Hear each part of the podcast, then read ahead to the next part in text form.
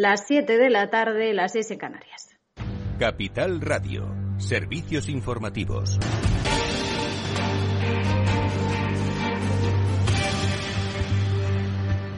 ¿Qué tal? Muy buenas tardes. La ministra de Sanidad, Carolina Darias, ha avanzado que el Ministerio baraja la posibilidad de no poner la segunda dosis a los vacunados con AstraZeneca menores de 60 años, ya que el porcentaje de eficacia, dice, es del 70% con una sola dosis.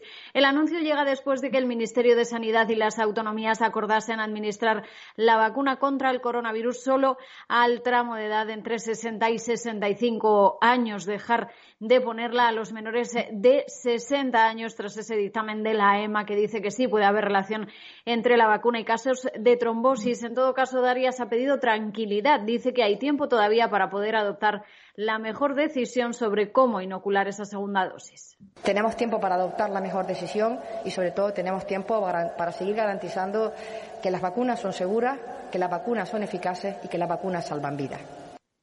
Tras el revuelo causado ayer, además, por la decisión de Castilla y León de suspender la vacunación con AstraZeneca por su cuenta y antes de conocerse este dictamen de la EMA, hoy el presidente Francisco Igea pedía disculpas por la incertidumbre. En todo caso, decían eh, desde la región que volverían a hacerlo. Mientras, eh, Pablo Casado ha criticado al Gobierno por interrumpir precisamente esa campaña de vacunación y es que cuatro de las cinco autonomías que gobiernan el Partido Popular sí que votaron a favor de suspenderla pero eh, Madrid votó en contra. En todo caso, el presidente del PP critica que Sánchez no esté dando la cara. También decía hoy mismo que han registrado una petición para que Darias dé explicaciones y dice también que no cuadran esos planes de tener a un 70% de la población vacunada este verano. Registramos la comparecencia de la ministra de Sanidad para que explique de inmediato en las Cortes españolas qué es lo que está pasando con los criterios de vacunación. Desgraciadamente, los números no cuadran ni cuadraba el fin de la pandemia en verano, estábamos en campaña, curiosamente, ni cuadraba el que habíamos eh, eh, tenido una previsión de vacunación récord en febrero, estábamos también en campaña, curiosamente, ni cuadra lo que antes de ayer dijo el presidente del Gobierno respecto al verano, ya no cuadra. Bueno, pues eh, así lo decía Pablo Casado. Desde el Gobierno aseguran que sí, que sí que se va a cumplir ese objetivo y que incluso se podría llegar a superar a pesar de que, como les venimos contando, ya no se va a poner la vacuna de AstraZeneca a los menores de 60 años. Y en una entrevista en la cadena Bloomberg, la vicepresidenta de Asuntos Económicos, Nadia Calviño, confirma que el Gobierno va a revisar a la baja sus previsiones de crecimiento económico para este año, que apuntan a un aumento del PIB del 7,2%, que podría llegar al 9,2% con los fondos europeos. Escuchamos a la titular de Economía Española. Uh, Hemos vivido un primer trimestre del año duro y esa es la razón principal por la que vamos a revisar a la baja nuestros pronósticos para este año. Esperábamos tener un crecimiento de alrededor del 7% este año, que puede ser menor debido al retraso, el retraso de un trimestre en términos de recuperación. Y mientras la Autoridad Independiente de Responsabilidad Fiscal, la IREF, ya ha empeorado las previsiones para este año por la crisis sanitaria, revisa así el eh, impacto del plan de recuperación. En su escenario central, el organismo rebaja previsiones del 8,2 hasta el 6,6%. No espera una recuperación completa hasta 2022. Escuchamos a Esther Gordo, directora de la División de Análisis Económico. Nuestro supuesto es que efectivamente eh, se va a acelerar el proceso de vacunación en línea con los planes anunciados por las autoridades sanitarias y que a lo largo del 2021 iremos paulatinamente, poco a poco, recuperando la normalidad, aunque la recuperación completa, la normalidad completa la alcanzaremos en, en 2022. Y mientras eh, los ERTE se van a prorrogar, lo ha confirmado la vicepresidenta tercera, Yolanda Díaz, eh, van a continuar a partir del 31 de mayo, fecha hasta la cual están vigentes ahora mismo y con condiciones similares. También hoy la GSMA, la empresa organizadora, ha confirmado que se va a llevar a cabo este año el Mobile World Congress a pesar de las bajas de muchas eh, compañías. Va a ser un modelo híbrido para que se pueda seguir también a distancia. Pues hasta aquí este boletín informativo. Se quedan ahora con After Work de la mano de Eduardo Castillo. A las 8 el balance con Federico Quevedo en Capital Radio.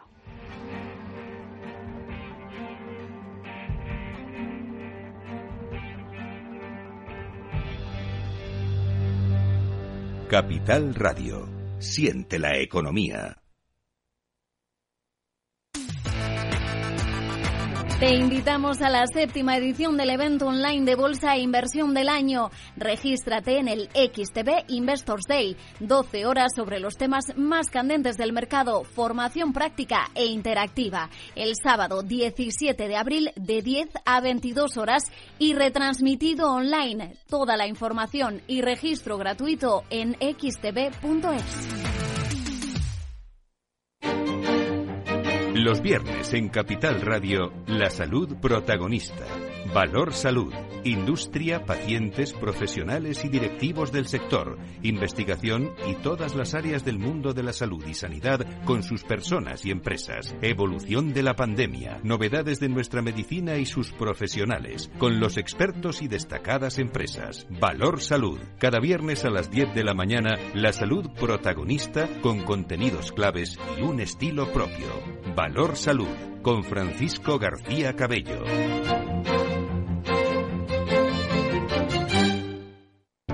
Para personas inquietas, Capital Radio.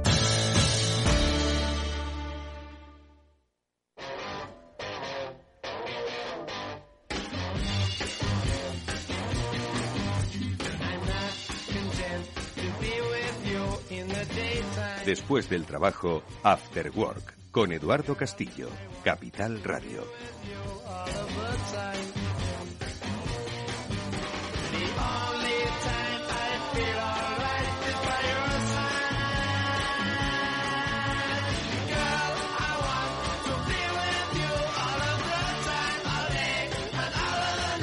Bueno, pues hoy comenzamos nuestro programa arrancando directamente con los especialistas en comunicación que nos acompañan cada semana. Ellos son Biggers, con ellos conocemos la realidad de las empresas, la realidad sobre cómo comunican las empresas y también la importancia de la comunicación en eh, la relación que tienen las empresas con la sociedad.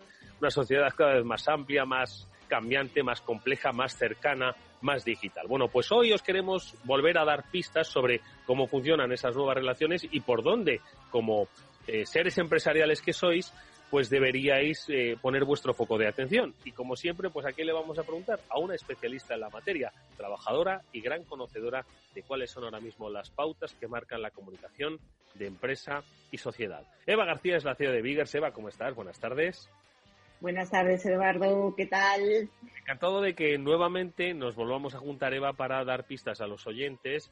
Que además tomen buena nota. Vamos a ver, la mayoría de ellos o tienen empresas, grandes o pequeñas, o forman parte de empresas. Quizás ellos no tomen las decisiones, pero sí hoy en día pueden influir en las decisiones que se toman sobre todo porque al final esas personas que forman parte de las empresas y que quizás no tengan ese puesto directivo, también están comunicando a través de su empresa, cuando salen de ella, cuando entran en redes sociales, cuando entran en un mundo digital. Bueno, pues yo creo que lo que hoy vamos a contar con Eva nos afecta a todos, porque al final todos nos representamos a nosotros mismos y a la institución en la que estamos trabajando. Por eso, la importancia de la marca personal creo que es un valor añadido no solo para uno mismo, como ser individual y profesional, sino para la empresa, como decimos, que lo alberga. Y hoy, Eva, si te parece, nos centramos un poco en marca personal. Pues sí, porque nos hemos dado cuenta, sobre todo a raíz de, todo lo ocurrido durante la pandemia y este año, ¿no? De, cambios, que hay muchos profesionales que no necesariamente, como decías, eh, pueden ser directivos, pero sí que mm, eh, ha habido pues como un antes y un después, ¿no? Y muchos se empiezan a plantear cuál es el papel que tienen en su organización y cómo pueden influir en él, ¿no? Entonces, eh, a raíz de, bueno, pues del trabajo que hemos estado desarrollando todos estos, estos meses desde Biggers, sí que, mm, sobre todo después del verano, me empecé a dar cuenta de que había muchos profesionales que necesitaban un poco pues, de guía ¿no? dentro de, de este campo, que realmente llevan muchos años, la mayoría de ellos más de 15, 20 años de experiencia, pero sin embargo que estaban un poco perdidos, ¿no? No sabían muy bien qué hacer con sus carreras, ni siquiera eh, cómo, cómo, planteárselo primero desde el punto de vista personal y luego eh, las o a sus jefes, ¿no? Entonces, a partir de ahí empezamos a pensar, yo empecé a pensar en cómo podríamos ayudar desde el conocimiento que tenemos de la comunicación a todos estos profesionales. Y ahí nació una, una idea que eh, tengo que decirte, Eduardo, que el nombre me lo dio mi hijo, ¿eh? de 11 años. Oye, de que es donde mejor se encuentran las ideas. es que es verdad que un niño de 11 años tiene la creatividad a flor de piel. Y um, le empecé a contar un poco cómo podríamos, la idea de, ayudar a los demás desde la comunicación. y él mismo me dio el nombre. Así que lo que hace unos meses era algo que estaba un poco más en mi cabeza, hoy ya es una realidad y estamos felices de poder estar trabajando y ayudando a la gente desde la marca personal. ¿Y cómo es ese nombre? Sácanos de dudas, Eva. pues mira, eh, se llama Biyu. Hemos, eh, bueno, pues es un servicio que hemos sacado dentro de, de Biggers, que es, bueno, pues el, la BI y luego el you, ¿no? Porque lo que entendemos es que la marca personal tiene que ver sobre todo con uno mismo, ¿no? Y con una misma. Y, y muchas veces eh, nos planteamos cambiar de trabajo, nos planteamos cambiar cosas en nuestras vidas, pero sin antes eh, hacer un ejercicio de, de, de, interior, ¿no? De, volvernos a conectar con nosotros mismos, ver realmente cuáles son nuestros propósitos, qué queremos conseguir y a partir de ahí tomar decisiones que sean beneficiosas para nosotros y la gente que nos rodea, ¿no? Entonces el BU era pues eh, la parte de Biggers que para nosotros era esencial y el You para que realmente pienses eh, en este proceso desde ti mismo, ¿no? Desde un principio. Porque Eva, eh, un poco por lo que me cuentas, me da la sensación de que muchos cuando empiezan a trabajar y a desarrollar una carrera profesional, 15, 20 años, luego al final lo que hacen es encerrarse en un currículum, un currículum que se va alimentando, no cabe la no hay lugar a dudas, ¿no? De que es una carta de presentación, pero ellos se encierran en el currículum y, como has dicho, eh, se olvidan de quiénes eran. Eh, es decir, se olvidan de mirar hacia adentro, ¿no? Y, y al final esto se trata de, no digo, vamos a ver, no, no, no estoy quitándole el valor todo lo contrario, ¿no? A la experiencia eh, atesorada en ese currículum, sino eh, profundizar un poco más, ¿no? Personalizar un poco más en uno mismo para luego, por supuesto, con ese currículum hacer bandera e ir a por esos propósitos, ¿no? Pues sí, de hecho, eh, dentro de, este, bueno, pues es un servicio, realmente es una formación, no es un trabajo de, acompañamiento durante este proceso y, el primer paso es reconocernos a nosotros mismos. Y para ello, pues hacemos ejercicios eh, donde la misma persona tiene que definir sus, digamos, sus fortalezas, también sus debilidades, digamos que trabajamos con cada persona una especie de DAFO, donde ellos vuelven a conectar con ellos mismos y empiezan a mm. marcar cuál es su diferenciación, tanto a nivel personal y a nivel profesional. Y es más, trabajamos con ellos desde su perspectiva y también les pedimos que estas respuestas se las den personas de su entorno, tanto a nivel profesional como a nivel personal. De esta manera, lo que conseguimos desde el principio es eh, que nos volvamos a reconocer, que nos volvamos a entender, que nos pongamos en valor, que es muy importante, Eduardo, porque si nosotros no nos ponemos en valor, si no nos queremos, si no confiamos en nosotros mismos, jamás vamos a poder generar confianza en los demás. Y esto que parece tan sencillo, eh, falta mucho en el mundo empresarial, porque nos dejamos llevar por las circunstancias y por los acontecimientos. Y quizás muchas veces hay que parar, eh, analizar quiénes somos qué es lo que hemos desarrollado hasta ahora, dónde realmente tenemos una especialización y a partir de ahí desarrollar una estrategia que vaya muy en línea con lo que nosotros tenemos únicos, porque muchas veces eh, hablamos ¿no? en esta sección de que cada empresa es única, pues imagínate mm. cada persona. Todos tenemos un valor, tenemos, yo siempre les digo en, estas formaciones, tenemos que ser la luz que ilumine el mundo. Todos tenemos luz, pero eh, tenemos que primero detectarla, ¿no? Eva, pero yo eh, me hablabas al principio, ¿no? que desde el verano esta parte empezaste a, ver, ¿no? Muchas, eh, empezaste a recibir señales, ¿no? De gente de empresa con la que hablabas, ¿no? Que te hizo pensar en que había una necesidad, ¿no?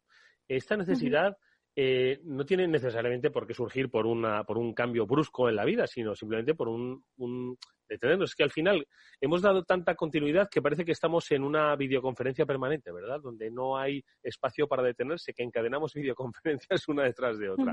Esto se trata a veces no tanto de decir, oye, quiero cambiar de vida, sino, espera, vamos a hacer un alto en el camino, vamos a recapitular para luego, bueno, pues ponerlo al servicio de o la misma empresa u otras acciones empresariales diferentes, ¿no? Quiere decir que no necesariamente mm. tiene que haber una ruptura interior dentro, ¿no?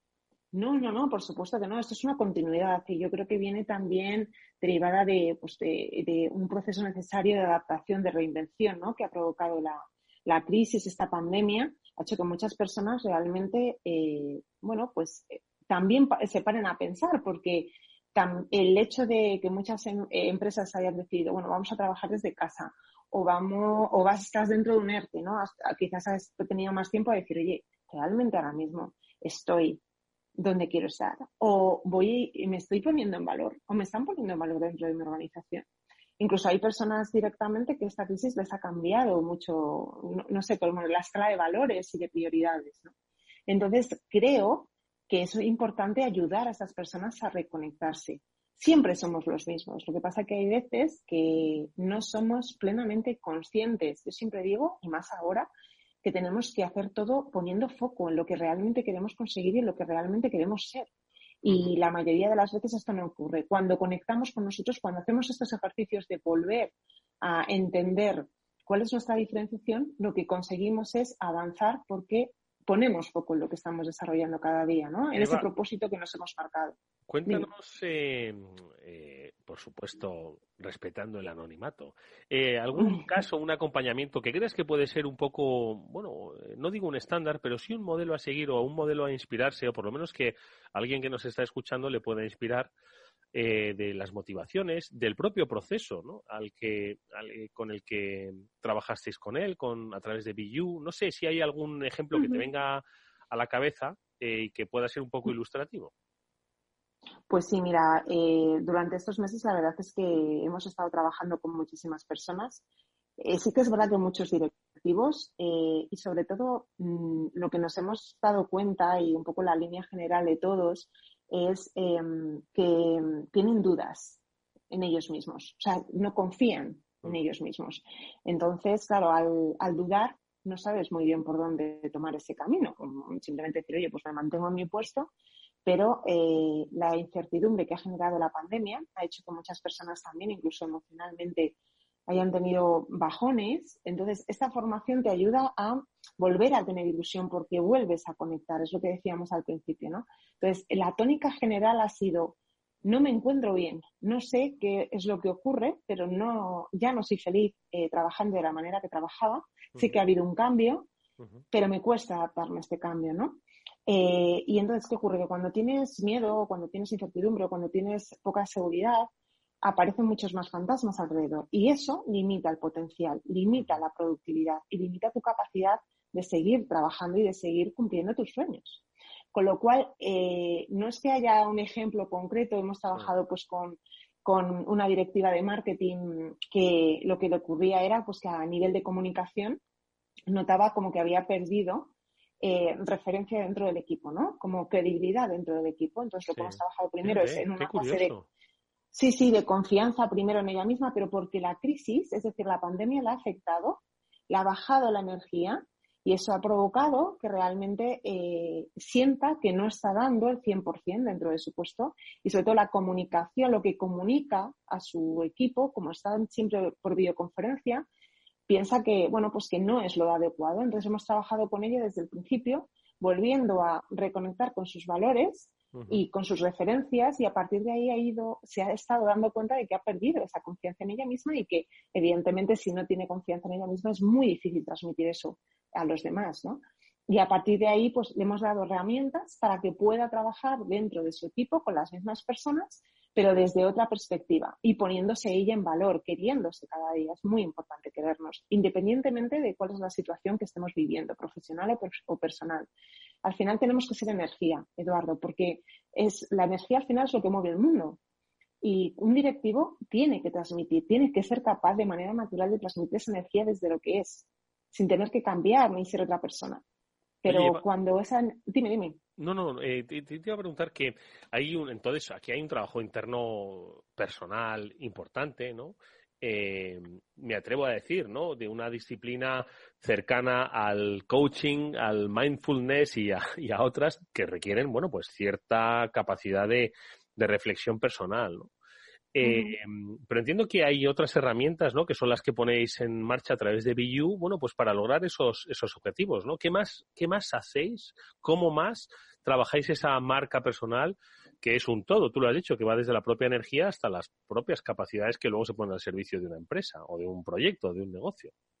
Pues sí, es que ahí influye muchísimo la parte de la comunicación, que ahí es donde aportamos nosotros el mm, valor como mm. especialistas, ¿no? Entonces, en un primer momento, eh, lo que hablábamos, eh, trabajamos con esta persona en conocerse a, ella o a él mismo y luego a partir de ahí empezamos a preguntarnos quiénes somos y cómo podemos generar una huella magnética en todas las personas que nos rodean, en todo el entorno que tenemos alrededor. Esa huella magnética eh, nos permite eh, generar un impacto que haga que la gente quiera seguir escuchándonos, quiera seguir trabajando con nosotros y quiera saber más de nosotros. Mm. Es muy importante a nivel de comunicación y más hoy en día emocionar desde la verdad, desde por eso es tan importante al principio trabajar e, e, esa, esa autenticidad. Cuando luego comunicamos y aprendemos a comunicar de una manera auténtica, eh, la gente nos sigue, la gente nos compra, ¿no? Como decimos nosotros en nuestro target más, eh, más, más marketingiano. Pero es verdad, entonces, les ayudamos a desarrollar esa huella magnética, a crear mensajes y territorios de conversación que tengan que ver con ellos y con su especialización. Les, eh, les mostramos el camino para que tanto la forma como el fondo de sus mensajes llegue realmente a la audiencia, porque hay un papel fundamental eh, que tenemos eh, los profesionales al nivel de comunicación, que es escuchar lo que la gente necesita de nosotros. Cuando entendemos lo que la gente necesita, adaptamos nuestro mensaje y ayudamos, servimos en ese proceso.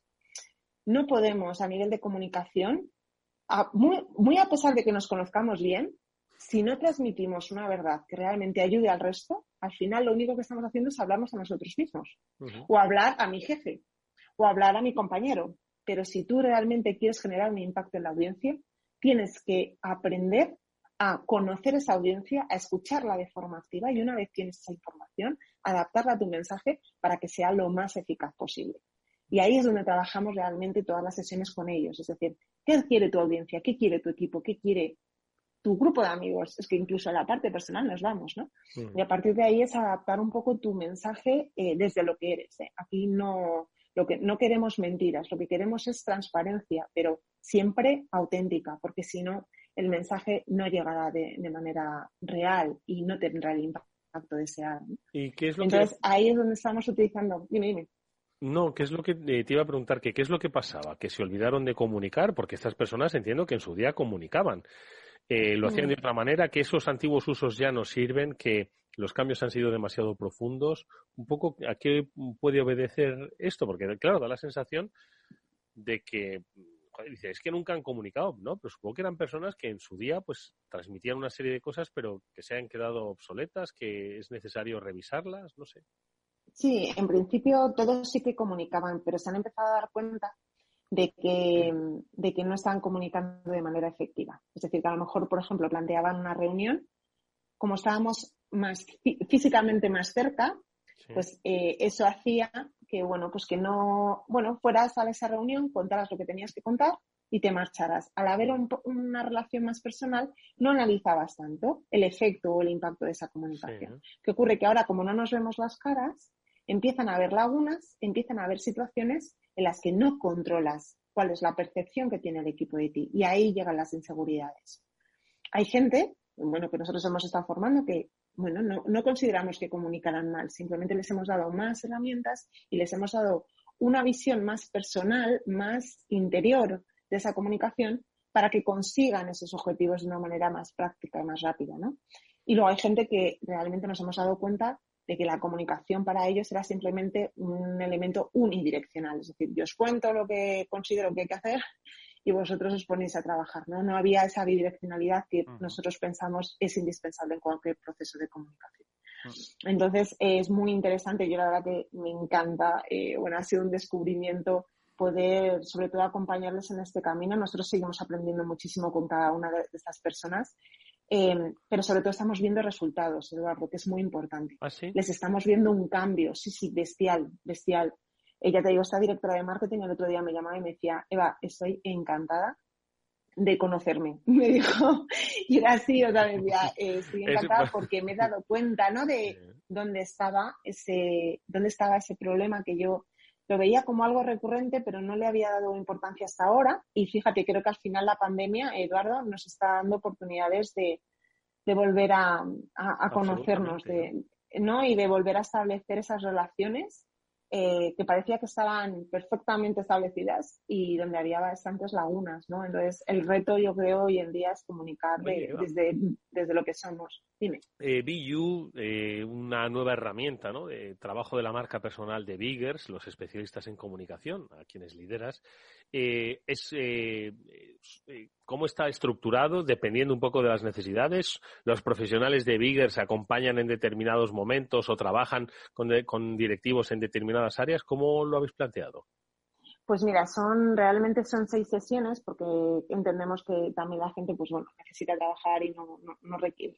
Al final queríamos hacerlo muy efectivo, pero sin que les llevara demasiado tiempo. Son seis sesiones donde trabajamos, eh, lidero yo sobre todo las, las primeras, las que van desarrollándose dentro de lo que es el ámbito de la comunicación, y luego el equipo interviene sobre todo en cómo luego vamos a hacer la aplicación práctica. Digamos, hay una parte más teórica eh, donde les damos las herramientas y analizamos cada situación personal y profesional y sobre eso ya entra el equipo para ayudarles la aplicación práctica, por ejemplo, de cómo vamos a comunicar nuestra marca personal y este, este posicionamiento diferencial nuestro en las redes sociales, por ejemplo. O mm, hay gente incluso que nos dice, oye, me gustaría tener mi web para tener mi blog y, y publicar cosas sobre lo que pienso y lo que me gustaría transmitir al mundo, ¿no? Que hasta ese momento quizás pues no se le ha ocurrido. Entonces le damos toda, toda esa parte práctica y de desarrollo para que cuando terminen toda la formación se vayan con todas las herramientas teóricas y prácticas para desarrollarlo. De hecho, cada sesión es, una, cada sesión es semanal y yo ya les voy dando ejercicios eh, para que ya lo vayan aplicando en su día a día, es decir, para que ya lo vayan metiendo en su trabajo diario y vayan viendo poquito a poco los resultados, ¿no? No requiere demasiado trabajo, pero sí la idea es que ya lo empiecen a integrar y que todo lo empiecen a sentir, que eso es lo, más importante, ¿no? Como parte de ese cambio. Bueno, pues la huella magnética, ¿qué huella dejamos? Todos dejamos una huella, ojo, ¿eh? nuestro paso por los sitios eh, eh, marca, pero no necesariamente marca a fuego, marca en la memoria, marca para bien puede marcar por mm, indiferencia y olvido, puede marcar por uno más o puede ser magnético, ¿no? Y la propuesta que nos hace mm, Eva García, CEO de Biggers, a través de BU, pues nos eh, permite encontrar esa huella magnética que todos deseamos. Que no se trata, ojo, de eh, encontrar nuestro, e-, bueno, sí, en cierto modo es encontrar nuestro ego, pero no para ponerlo eh, maximizado ni multiplicado, sino para, como decía eh, este ejemplo ¿no? de, la directiva de marketing, estoy encantado conmigo mismo. Hoy por fin cobra sentido ¿no? esta, esta frase ¿no? que, siempre, que siempre se decía y hoy pues eh, cobra sentido, ¿verdad, Eva? A través del video. Bueno, pues oye, ahí va nuestra invitación. Eh, nosotros, no solo se trata de eh, construir una marca personal, sino que conozcáis a la persona eh, que lleváis dentro y que es precisamente sobre la que se va a sustentar esa, esa marca personal. Pues Eva, eh, que hazme un hueco en la agenda, que algunos necesitamos también eh, volver, a, volver a mirar para adentro para saber lo que éramos, lo que somos y lo que podríamos llegar a ser. Así que, en fin, como te digo, hazme un hueco pronto, ¿te parece? Perfecto, aquí te espero. Pues la experiencia, como siempre, de Eva García, la ciudad de Vigas, nos ha acompañado en este nuevo espacio de Comunícate. BU es la referencia, seguiremos hablando de ella. Eva, muchísimas gracias, un abrazo, hasta muy pronto. Gracias a ti, Eduardo, hasta luego. Nosotros seguimos eh, brevemente, tras esta pausa, hablando de mundo digital con Julián de Cabo, con Víctor Magariño. Hasta ahora. After Work, con Eduardo Castillo. Atención oyentes, noticia de alcance para inversores. XTB elimina las comisiones. Ahora con XTB puedes comprar y vender acciones y ETFs con cero comisiones. Has oído bien, cero comisiones hasta 100.000 euros al mes. Entra en xtb.es y abre tu cuenta en menos de 15 minutos. El proceso es 100% online y podrás comprar o vender cualquier acción por cero comisiones. xtb.es. Riesgo 6 de 6. Este número es indicativo del riesgo del producto siendo uno indicativo del menor riesgo y 6 del mayor riesgo.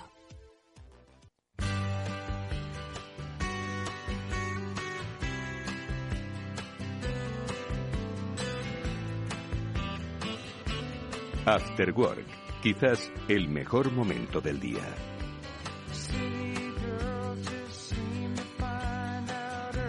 Bueno, pues continuamos en este After Work último de la semana, como es habitual, siempre dando la palabra escuchando el conocimiento de nuestros amigos e invitados, nuestros gurús de cabecera, Julián de Cabo y Víctor Magariño, a los que es nuevamente un placer saludar. Víctor, ¿qué tal? Muy buenas tardes. Hola, buenas tardes, Eduardo, Julián y audiencia. Encantado de estar aquí.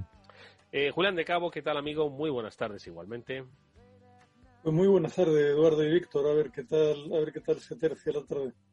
Oye, eh, bueno, os iba a preguntar, oye, ¿qué tal vuestras lecturas? Que siempre llaman mucho la atención, pero si me permitís, yo, yo leo poco, pero me rodeo de gente que sabe mucho, y mm, como vosotros. Y ayer, en el espacio, tenemos un espacio en, en el programa todos los miércoles que realizamos con Salesforce, eh, el transformador donde hablamos, bueno, pues con especialistas de empresa, con directivos de empresas sobre el mundo de la transformación digital, diferentes sectores. Y ayer estuvo el Laureano Turienzo, que es eh, de la Asociación Española del Retail. Yo me acordé mucho de, Víctor. Le, hubiese gustado eh, mantener esa conversación. Y dijo unas cosas muy interesantes, ¿no? Y de todas ellas me quedo con una, hice una reflexión sobre aquello del cliente en el centro, ¿no? Dice, mirad, lo del cliente en el centro, os comentaba, dice, va a dar paso a la comunidad en el centro. Y nos dio un par de datos. Dice, en Nueva York, eh, ahora mismo hay, eh, o en Estados Unidos, en Estados Unidos, hay ahora mismo dos millones de personas que compran por Internet tres veces al día. Tres veces al día. Con lo que supone la logística de envíos, paquetes, en todos los eh, sentidos. Entonces, está empezando, nos diría, está empezando a haber una corriente pues de que el comercio electrónico mm, pues eh, masivo pues está empezando a impactar en la comunidad ¿no? y dice y algunas tendencias de consumo van a ir por ahí y me resultó muy interesante digo esta, esta idea me la guardo y la comento al día siguiente con Julián y con Víctor no sé si habéis oído ya movimientos de que este e-commerce, ¿no? Este nuevo e-commerce, bueno, pues obviamente tiene que evolucionar, ¿no? Yo creo que el ser humano se está encontrando todavía en este mundo digital y obviamente, bueno, pues estamos en pleno proceso de ensayo y error. Lo que pasa es que los ensayos son de son masivos, ¿no? De grandes movimientos de, sociales. Entonces, no sé qué pensáis, no sé si habéis oído algo de esto. A ver, ¿quién se arranca? Venga, a ver, Julián. Pues mira, si, si quiere Eduardo, yo creo, ya no sé qué es lo que comentaba en antena y qué es lo que no he comentado en antena, pero hay un tipo que a mí me gusta mucho y que al que sigo, que es eh, Ben Evans, y eh, creo que comenté en su momento, tengo el recuerdo borroso de haberlo dicho, que el año pasado con la pandemia fue el primer año en que Amazon superó el número de paquetes a todo el tráfico del servicio postal de los Estados Unidos. Eso lo ligas con otras cosas que hemos venido hablando en el programa, como el horizonte que tiene Amazon para reducir el impacto ambiental, y todo al final va de la mano, porque lo que, lo que sí parece claro es que eh, las generaciones nuevas tienen una aproximación diferente al consumo con lo cual eso del ser más responsable, más éticamente sostenible, o sea, más climáticamente sostenible, etcétera, etcétera, para ellos tiene un valor y, yo creo que ese empujón de Amazon en el sentido de pasarse al, al cero CO2, etcétera, etcétera, tiene que ver con todo esto que está sucediendo, pero es verdad, o sea, te, lo ponen tan cómodo que muchas veces mm, no te esperas a tener cuatro cosas que comprar, sino que le vas dando al botón con cada una de ellas. Y cuando a veces te esperas a tener cuatro, recibes cuatro paquetes distintos, con lo cual dices, pues tampoco sé muy bien si tiene sentido esperarme a agrupar compras o no. ¿no? Yo creo que es un movimiento complicado y, que, bueno, al final, si, si pasamos a, a, pocos proveedores logísticos muy comprometidos con el, con el medio ambiente, pues a lo mejor será mejor para todos. Víctor, ¿qué te parece a ti? Pues primero, un paso atrás, porque has hablado de Laureano Turienzo, ¿no? Que, y, has, preguntado y tal. Bueno, yo le, le, conozco, le conozco por LinkedIn, no tengo el gusto pero efectivamente es un tipo que escribe mucho sobre, sobre comercio, sobre e-commerce, sabe mucho. Y, y, en una época ah, escribía mucho sobre Sears, o Sears, como me guste más, Roebuck and Company, Sears Roebuck and Company. Entonces, un día se me ocurrió ponerme en contacto con él porque resulta que mi padre em, fue ejecutivo de Sears en España. De hecho, fue uno de los primeros ejecutivos de Sears. Era, como decía, el Division Manager of Division 42. Manager of Division 42, pero mi padre con el inglés nunca, nunca salió. Y entonces le dije, oye, que sí, que, supiera que había todavía ejecutivos de Sears eh, en España vivos que si quería ponerse en contacto con él, ¿no?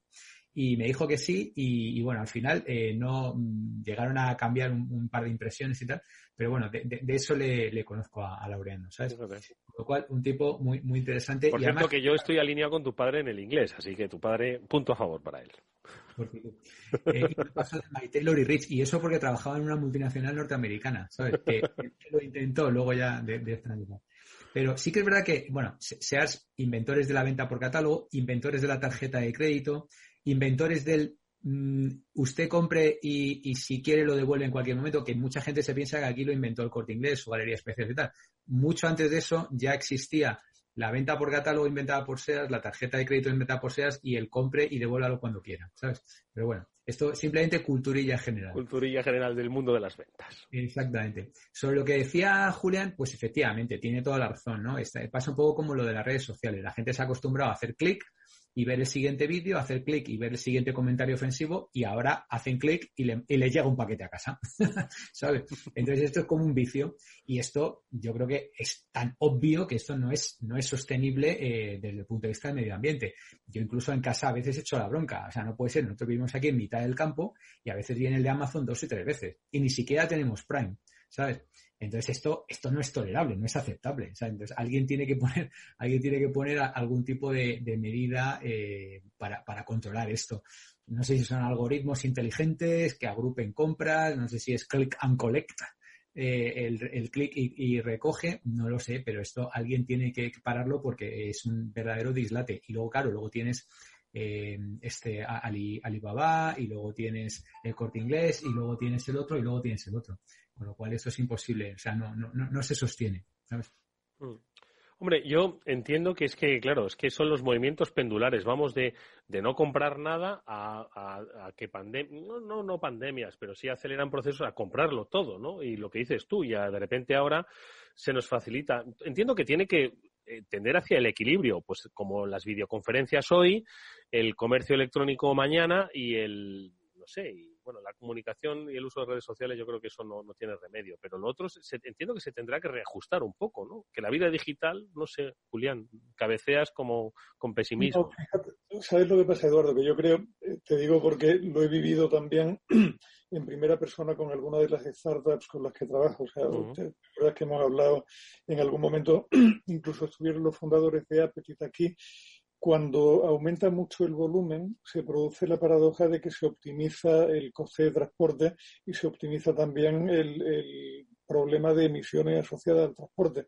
El peor escenario posible es tener muy pocas, muy muchas empresas pequeñitas distribuyendo a la par porque no tienen suficiente densidad de, de, entrega en cada, en cada código postal, con lo cual necesitan mucho vehículo constantemente en movimiento por zonas muy amplias cuando Amazon incrementa el número de clientes, da igual que tú hagas un pedido 2, 3 o 24 porque a tu edificio van a llegar muchos paquetes ese día, aunque no sean solamente para ti, que es un poco mm.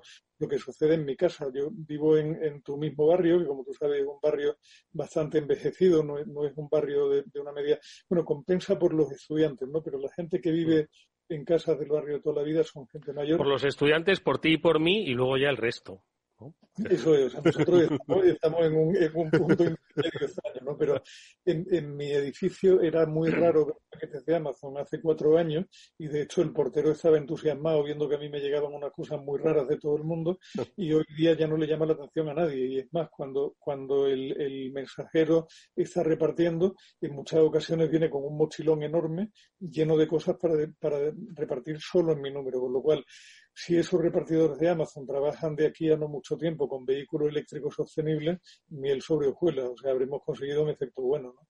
Y lo que pasa, yo me imagino, no lo sé, y eso habrá que ver cómo, cómo funciona la cosa, que si finalmente los legisladores norteamericanos se lo toman en serio y empiezan a trocear, a lo mejor uno de los negocios subsidiarios de Amazon puede ser el negocio logístico en un momento dado y operar no solo para ellos, sino para muchos otros que quieran distribuir en la ciudad. ¿no? Habrá que verlo. Pronto para saber cuál va a ser el impacto real de todo eso. Mm, la verdad es que va a ser, sin lugar a dudas, apasionante, ¿no? El desarrollo del, e-commerce y de cómo, pues, bueno, pues esta nueva forma de comprar, acelerado además por la pandemia, porque hay gente que dice, yo es que no quiero bajar a la calle, ¿no? Y como esto nos va a acompañar durante muchos años, me temo, ¿no? A pesar de las vacunas, eh, pues yo creo que ha venido para, establecerse. Pero bueno, eran unas reflexiones que quería compartir con, vosotros. Ya sí que os pregunto, que seguro que lo habéis hecho, lecturas de interés que compartáis con nuestros oyentes. A ver, Víctor, te pregunto a ti, ¿alguna lectura de tu gurú de cuál era tu gurú de cabecera? Que siempre se me olvida el nombre. Bueno, hay un par, pero no muy fuerte. Antes ha mencionado uno, ahora el tuyo. ¿Cómo era? Scott Galloway. Eso. Galway o Galloway. Scott Galloway, sí. Galloway está en la estratosfera. Ya dentro de poco lo, veremos para presidente de Estados Unidos porque ha, subido mucho. Em, No, a ver, yo he, leído cosas, eh, pero bueno, por, destacar una, claro, lees tanto, tanto, tanto que al final eh, pocas cosas te sorprenden, ¿no? Pero, como siempre, eh, pues ayer cayó en mis manos una cosita, estas que tengo ahí abiertas y tal, y de repente ayer llegué. Y tiene que ver con lo que estamos hablando, con el tema del e-commerce, ¿no? Y yo creo que en alguna ocasión hemos hablado ya del tema de cuando las máquinas se conviertan en, cuando las cosas se conviertan en consumidores. Hemos hablado alguna vez de esto, ¿no? Cuando... Que las cosas se conviertan en consumidores, que las máquinas compren. Machines become customers. When machines become, when machines, become customers. Como diría Magariño Senior y Eduardo Castillo, when machines become eh, eh, customers. ¿no? Bien. O sea, cuando las máquinas consuman. Cuando las cosas se conviertan, cuando las cosas te hagan pedidos, ¿no? Entonces, esto es un escenario ya no, nuevo, yo lo leí hace unos años, de, viene de, otro de mis gurús, que en este caso es una compañía que es Garner, ¿no? Y me resultó muy interesante, lo incorporo ya en mis, en mis clases y tal, y claro, hay un efecto wow tremendo, ¿no? Porque ya hay más cosas con capacidad de comprar que, personas en el mundo, ¿no? Y, y, claro, a medida que, que, los algoritmos de inteligencia artificial y los asistentes de voz y más adelante directamente sin asistente de voz eh, las cosas hagan pedidos a los fabricantes sin necesidad de que nadie les pida cosas, ¿vale? Porque irá todo automáticamente algorítmicamente. Igual que se hace comercio de, acciones algorítmico, pues se harán pedidos algorítmicos de un montón de cosas, ¿no?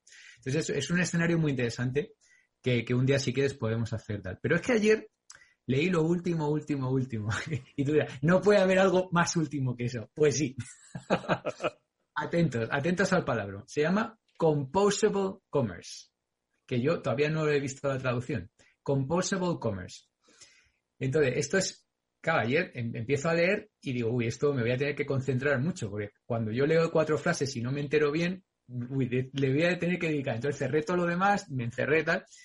Bueno, esto va básicamente, lo, lo, voy a contar muy rápido y muy mal, ¿no? Pero bueno, básicamente va de que hay una serie de gente que se dedica al e-commerce pero que esto es muy monolítico porque básicamente tiene una página web y, ya está, ¿no? Y tiran de la página web y, básicamente ya está, ¿no? El más avanzado pues tiene algún tipo de inventario dinámico, el súper avanzado tiene algún tipo de marketing automation, el ya súper requete avanzado pues tiene algún tipo de, no sé, eh, algoritmos de recomendaciones, etcétera, etcétera, ¿no? Bueno, pues todas estas cosas y otras 80 más, cada una está en un silo ¿vale? En un silo, llámale una base de datos, llámale un servidor, llámale, etcétera, etcétera. Bueno, pues se trata de coordinar todo esto de una manera inteligente, de una manera modular. Modular es un modulito, otro modulito, otro modulito, otro modulito, ¿eh? no monolítico, sino modular, y de que todo esto se enriquezca con ecosistemas de fuera de tu compañía. Es decir, por ejemplo, que tú te puedas conectar a un proveedor y ver si tiene stock y en función de eso variar el precio, variar la oferta, variar tus campañas de marketing, variar eh, la atención que le vas a dar el lead,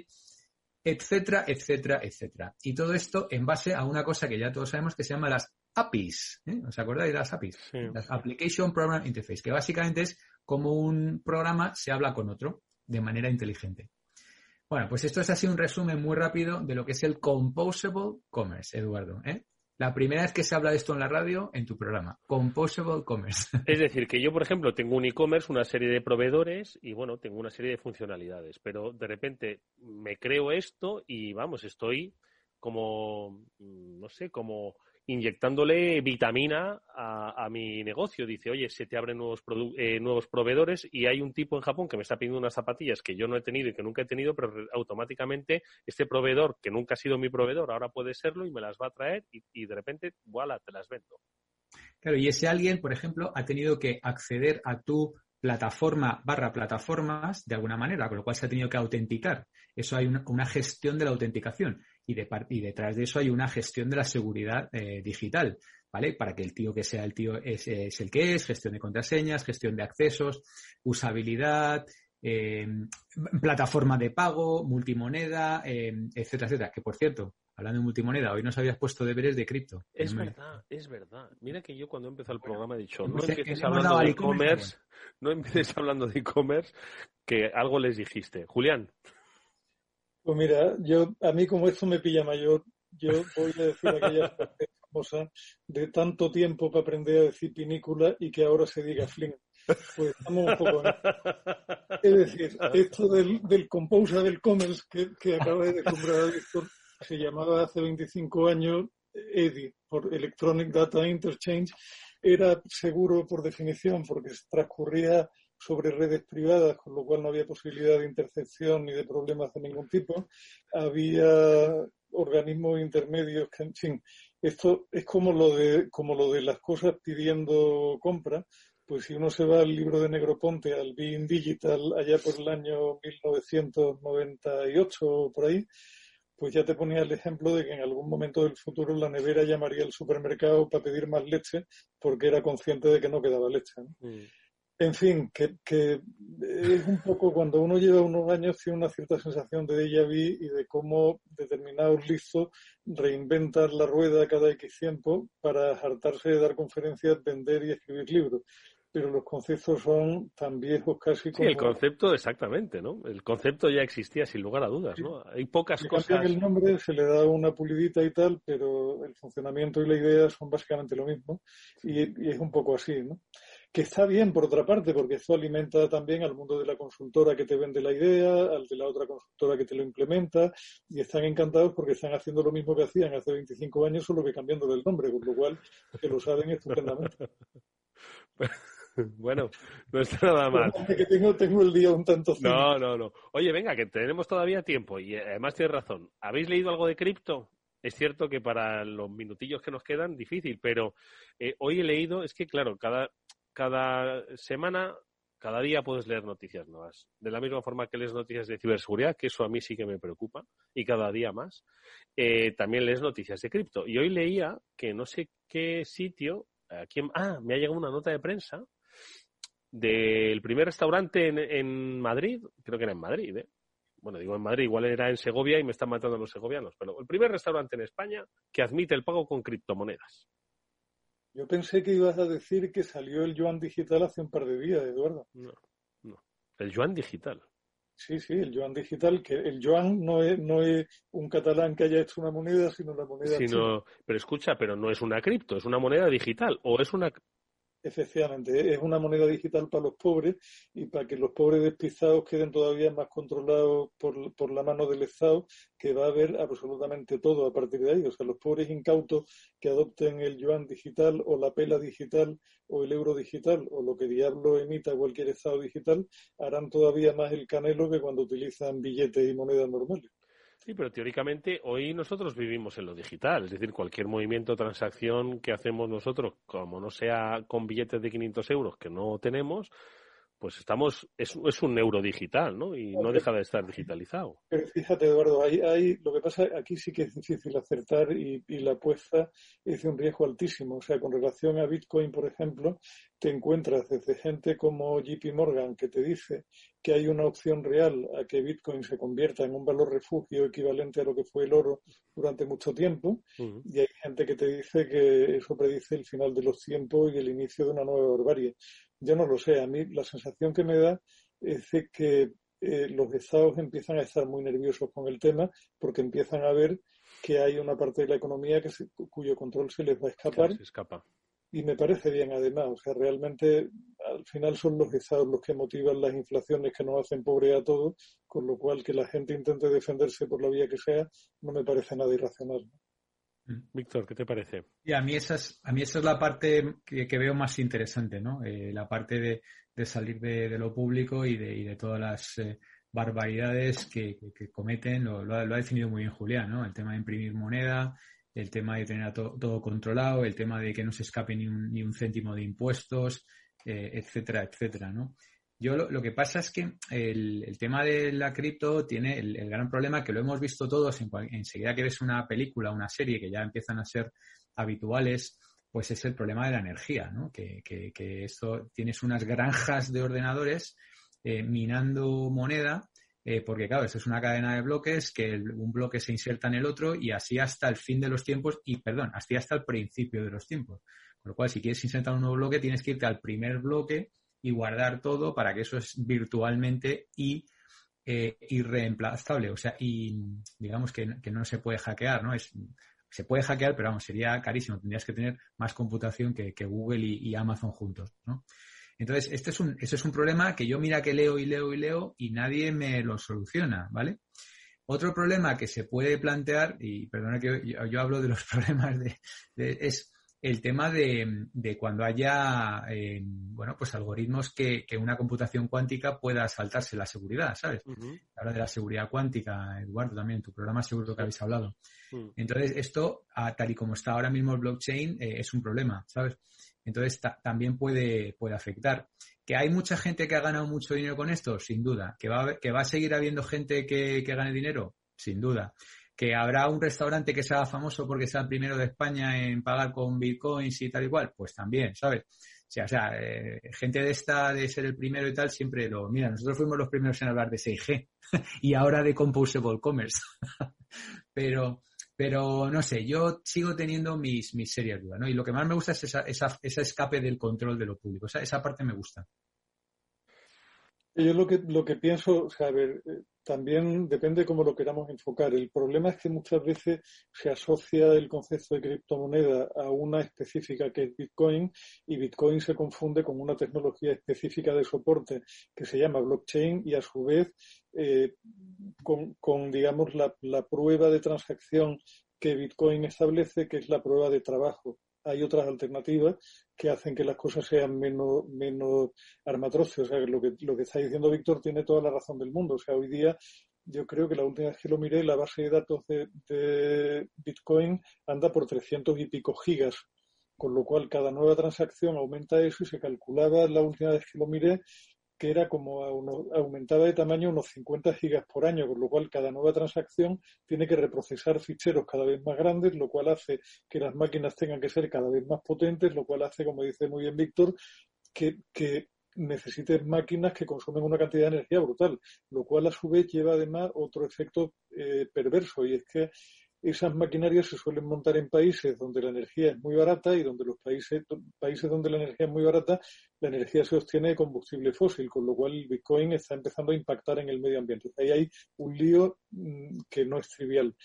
Pero hay otras monedas virtuales que no son solamente Bitcoin, hay otras cripto que no son solamente Bitcoin y hay otras maneras de asegurar una transacción que no son solamente una prueba de trabajo, hay otras que, que se basan en lo que se llaman pruebas de estado que tienen también sus ventajas y sus inconvenientes. En fin, al final, eh, como pasa siempre cuando se analiza la cosa con rapidez y con una cierta superficialidad, como se suele hacer en un telediario en medio minuto, pues no te da tiempo a entender lo que de verdad hay ahí. Y lo que de verdad hay ahí son tecnologías que son muy interesantes para muchas cosas, que nunca se diseñaron para ser una moneda universal que reemplazara todas las demás monedas que yo tengo mis muchísimas dudas sobre si Bitcoin no es un experimento sociológico a gran escala, como decía la loca aquella que presentaba el gran hermano en su momento, mm, pero que blockchain es una tecnología interesante que está aquí para quedarse, no os quepa duda, y que las criptomonedas van a ser una ventana de esperanza para la humanidad que no quiera depender de los taraos que, que nos gobiernan, tampoco os quepa ninguna duda. ¿no? ¿Cómo lo van a hacer? No lo sé con seguridad, pero que, son una posibilidad real, sin duda ninguna, sin duda ninguna. Se me hace complicado pensar cómo pues parte de la humanidad puede eh, evadirse ¿no? del, del control eh, por ejemplo en España es decir al final cualquier acto eh, em, económico empresarial bueno pues necesitas de la sino supervisión, regulación, control, administración del Estado, de las administraciones públicas. Se me hace complicado, ¿no? Que el blockchain pues, pues se pueda vivir como una, una isla utópica en medio del océano. Bueno, no, no, necesariamente. Tienes el, el, trueque de toda la vida, que también se escapa al, al Estado. ¿eh? El cambiar un bien o servicio por otro bien o servicio que de entrada te estás ahorrando el 21% de IVA ¿no? y de fiscalidad. O sea que ya, existen alternativas a salir de control. Lo que pasa es que esto es una alternativa de alguna manera fiable por todo el mundo, contrastable y digital, ¿no? O sea, no tienes que cambiar patatas por, naranjas, sino que puedes cambiar. Eh, aquí hay, otro problema también que es la famosa divisibilidad, ¿no? Que, una moneda para que perdure tiene que ser divisible y esto tiene una solución rarita. Y luego, de nuevo, tiene que ser práctica, tiene que ser útil. Desde que se utilizaba la sal como, como moneda, eh, pues esto no, no, es muy práctico, porque lo que ha dicho Julián, una, pues simple transacción eh, lleva mucha energía y mucho tiempo también, ¿vale? Eh, sí que verá que hay alternativas, está el Ethereum, el Litecoin, el Litecoin este y tal, pero esas desde luego no tienen la implantación ni la notoriedad que, tiene Bitcoin, ¿no? Están todavía muy, muy, muy, muy lejos, ¿no? Y si a Bitcoin le ha costado llegar a donde está, pues, pues imagínate a, las otras, ¿no? Yo sí que conozco gente que está invertido ahí, que, repito, ha, ganado dinero, pero no sé, yo me, gusta más la, economía un poco más eh, real. Pues vamos a ver, Víctor, si eso, eso está claro y, de nuevo, ¿no? O sea, hablamos de la especulación en Bitcoin, de gente que ha dado un pelotazo o que ha perdido mucha pasta, porque a esas alturas del partido ya los hay de, de los dos, pero vuelvo a insistir en la misma idea. O sea, lo que demuestra el triunfo de Bitcoin es que hay una necesidad que, como siempre hemos dicho en este programa, es el punto de partida de cualquier producto. Un producto es un bien o un servicio que satisface una necesidad por parte un cliente. Y esa necesidad, como tal, existe hoy.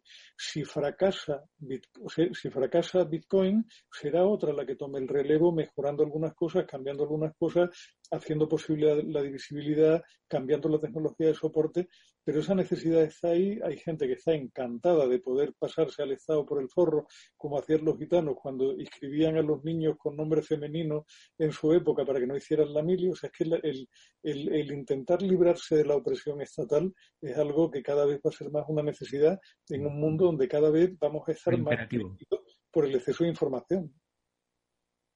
Bueno, eh, no es que estemos invitando aquí a la revolución ¿eh? eh contra la autoridad establecida, pero bueno, eh, son direcciones ¿no? que va adoptando la humanidad precisamente de un mundo digital.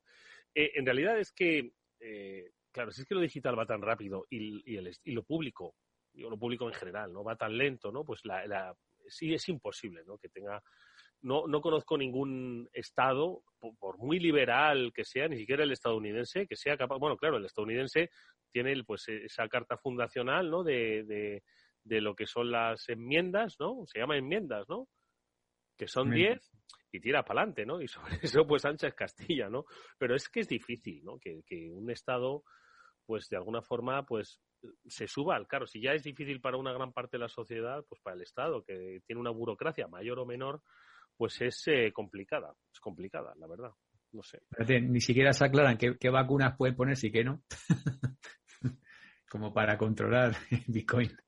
En fin, amigos, pues eh, fíjate que se me había olvidado lo del. Es que es un tema complejo, ¿eh? es un tema complejo tanto en su comprensión como en su desarrollo económico y social. ¿eh? Así que no solo necesitaría este, sino por lo menos 15 o 20 programas. Pero bueno, no nos vamos a dedicar a eso. Nos vamos a dedicar a muchas otras cosas, como las que hoy nos han compartido nuestros amigos Julián de Cabo y Víctor Magariño, a los que, como siempre, agradezco enormemente que nos eh, hayan acompañado en este tiempo de After Work. Amigos, que. Solo una cosa. una puntualización jurídica tonta, Eduardo, lo digo para que no nos tiren piedra. Ojito porque las enmiendas de la Constitución americana son añadidos sobre la...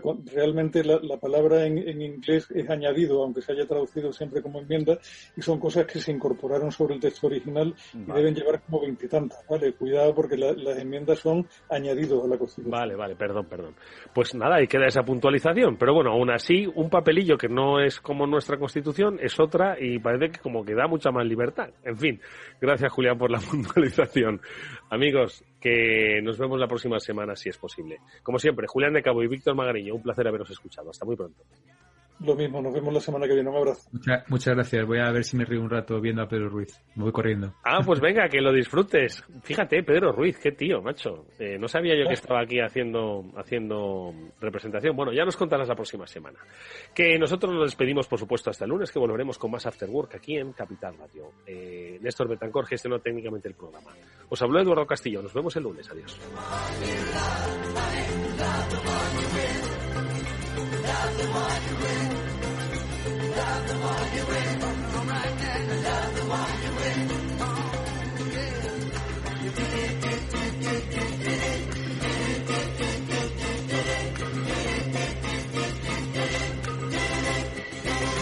After Work con Eduardo Castillo.